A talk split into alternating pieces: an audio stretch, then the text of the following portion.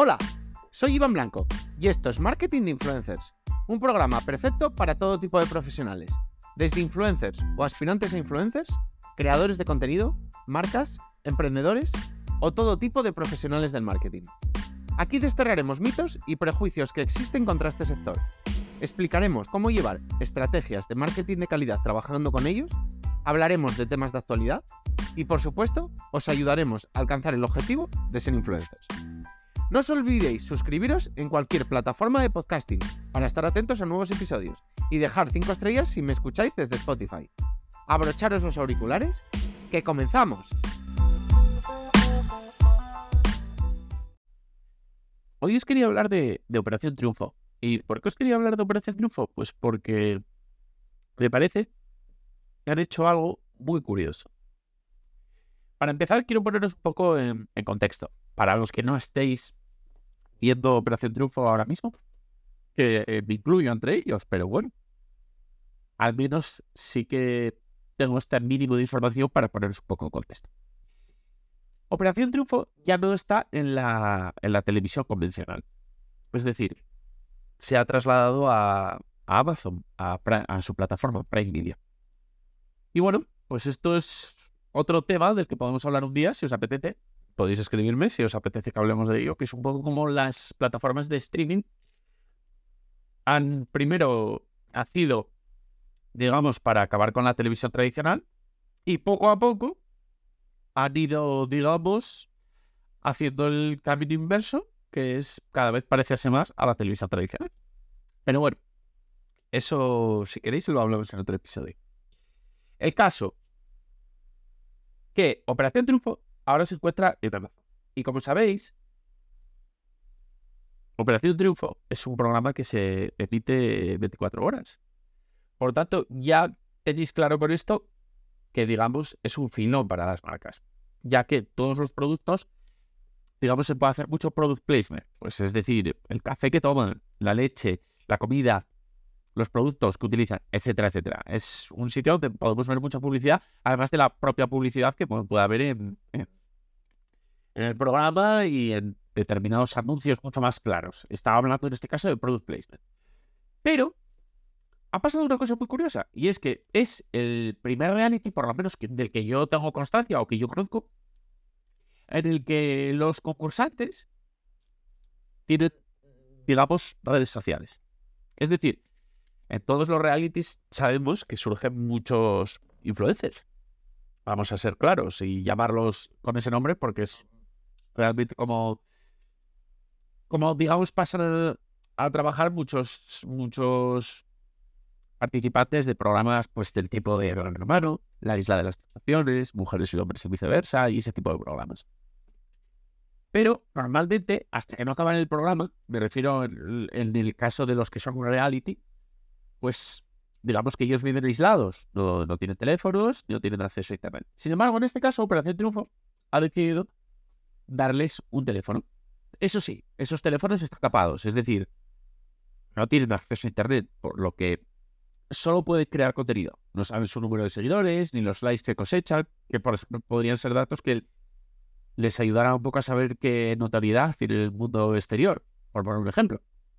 Pero sin embargo, como pueden crear contenido, incluso pueden llegar a utilizar las, las plataformas. Es decir, usan Instagram, lo que pasa es que lo usan sin acceso a Internet y solo lo pueden utilizar para editar sus, su contenido, es decir, ponerle copies, eh, filtros, stickers, etcétera. Y incluso en esto ya están, digamos, haciendo su primera colaboración. ¿Por qué? Porque el teléfono que tienes no es un teléfono cualquiera, es un Google Pixel 8 Pro. Es decir, estas personas que la mayoría de ellos, no sé si decir todos porque desconozco su trayectoria, digamos que eran personas anónimas que nunca habían, digamos, hecho colaboraciones con marcas y habían trabajado con, en redes sociales, pues ya antes de, abandonar el programa están haciendo su primera colaboración dentro del programa en la que reciben pues un teléfono a cambio de, de la publicidad, desde de la imagen de ellos usando ese teléfono. Esta estrategia ya es muy, muy interesante. Pero también es muy interesante la estrategia de que cree contenido dentro de la, de la academia y digamos que la forma en la que lo sube pues es lo suben en una red privada, una especie de nube privada, donde, bueno, pues supongo que la gente de, de las redes sociales de ellos coge el contenido y lo sube a las redes sociales, con, ya que estas personas pues tendrán acceso a Internet. Por ahora, ellos solo tienen Instagram y TikTok. Bueno, esto deja claro un poco cuáles son las redes sociales que mandan ahora mismo. Y bueno, pues lo de que tengan la red social de Meta, es decir, eh, Instagram, es lógico. Porque, bueno, es la red líder. Y en esta, pues pueden crear historias y posts. Es decir, si crean un contenido que es para historia, pues deben indicarlo. Y si lo crean para post, pues también lo deben indicar. En el caso de las historias, simplemente tienen que grabar el vídeo o hacer la foto y digamos que guardarlo en la misma galería de la nube y listo.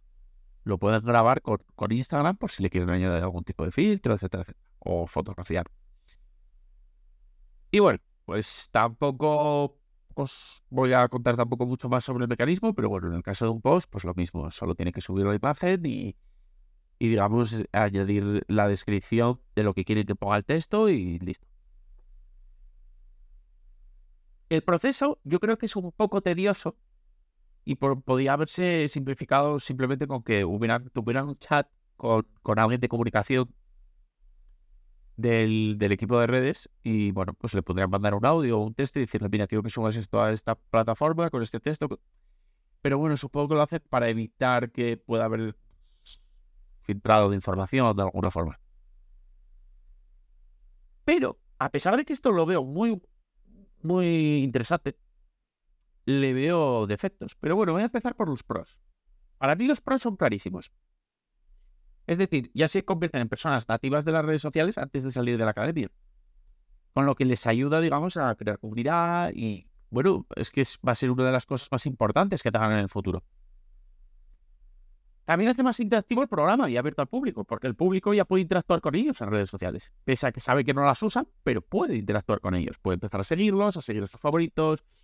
Eh, puede haber un poco de salseo de quién tiene más seguidores, quién tiene menos, quién sube mejores cosas, quién no. Bueno, ayuda, da un contenido extra, digamos.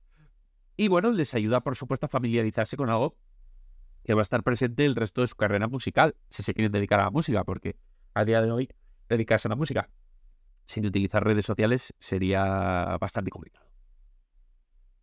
¿Y cuáles son un poco los defectos que veo en esto? Pues creo que al no saber sus números, van a ciegas en la creación. Es decir, podrían no compararse estos números con el del resto de sus compañeros, simplemente pues para, para que no se, no se agobien, no se rayen, no sepan quiénes son favoritos, quién no, vale. Pero sí que estaría interesante que les dieran datos del tipo, mira, tu historia X funcionó un 10% mejor que las que subes normalmente. Otra publicación Y está teniendo un 20% más de interacciones.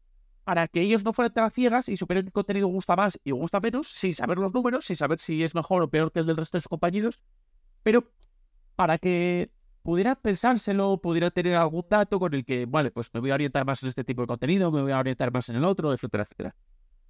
Y también se echan en falta otras redes como por ejemplo Threads, hubiera sido un puntazo ahora que ha salido. Incluso no entiendo cómo Beta no ha metido ahí un poco de, no sé, de algún tipo de publicidad. O X, que bueno, al final les permite hacer otro tipo de contenidos y al final, bueno, pues incluso hubiera dejado libertad de que puedan usar las redes sociales que quieran. Al final, bueno, no creo que esto supusiese ningún problema. Y también, al no saber un poco lo que se mueve en este momento en las redes sociales, no pueden adaptarse a tendencias. Aquí sería muy interesante que recibieron clases de redes sociales y marketing. Y es algo que va a ser muy importante en sus carreras. Entonces, que las recibieran dentro de la academia y además les dieran información de tendencias actuales, les ayudaría a crear más y mejor contenido. Entonces, pues, estos son un poco los, los defectos que veo a todo esto. Y nada, pues esto es todo. Esta es la, lo que ha traído Operación Triunfo. Es pues lo que os digo. Desconozco si alguien lo ha hecho antes, y desconozco bastantes cosas del día a día porque no estoy siguiendo el programa, nunca me ha gustado mucho, pero bueno, me parecía curioso por esta parte porque me parece muy, muy interesante para, para traerla a podcast. Y nada, pues si tenéis más información o lo que sea, ya sabéis.